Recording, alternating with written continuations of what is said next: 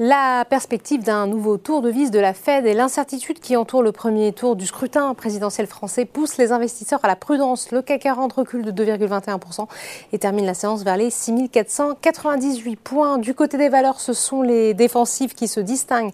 Carrefour progresse de 2,19%, plus forte hausse de l'indice. Le titre profite aussi d'un relèvement d'objectif de cours de 21,20 euros à 23 euros de la part de Kepler Chevreux. À l'approche de la publication des résultats trimestriels, les analystes évoquent une performance solide au Brésil et en France. Eu égard au contexte, les télécoms et la santé sont aussi recherchés. Orange avance de 1,07%, Sanofi de 1,32%, Eurofin Scientifique prend 2,09%. À l'inverse, le luxe très exposé à la Chine est pénalisé par la contraction de l'activité dans le secteur des services dans le pays le mois dernier.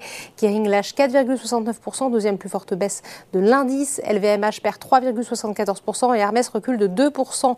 En recul aussi, l'automobile, les nouvelles sanctions à venir contre la Russie pénalisent Renault qui lâche 3,85% et les anticipations de hausse de taux affectent la tech à l'instar de Téléperformance qui perd 4,53%. Dans l'actualité du SBF 120, EDF annonce avoir, bouclé son augmentation de capital pour un montant total de 3,15 milliards d'euros souscrit essentiellement par l'État actionnaire. Le titre recule de 0,79%. À noter aussi sur l'indice large GTT qui continue de grimper. À contrario, McPhee Energy, est pénalisé par des prises de bénéfices. Outre-Atlantique, la baisse aussi est assez nette. Les investisseurs guettent non sans nervosité la publication du compte-rendu de la dernière réunion de la Fed pour obtenir d'éventuels détails sur le calendrier de son resserrement monétaire. Voilà, c'est tout pour ce soir. N'oubliez pas, toute l'actualité économique et financière est sur Boursorama.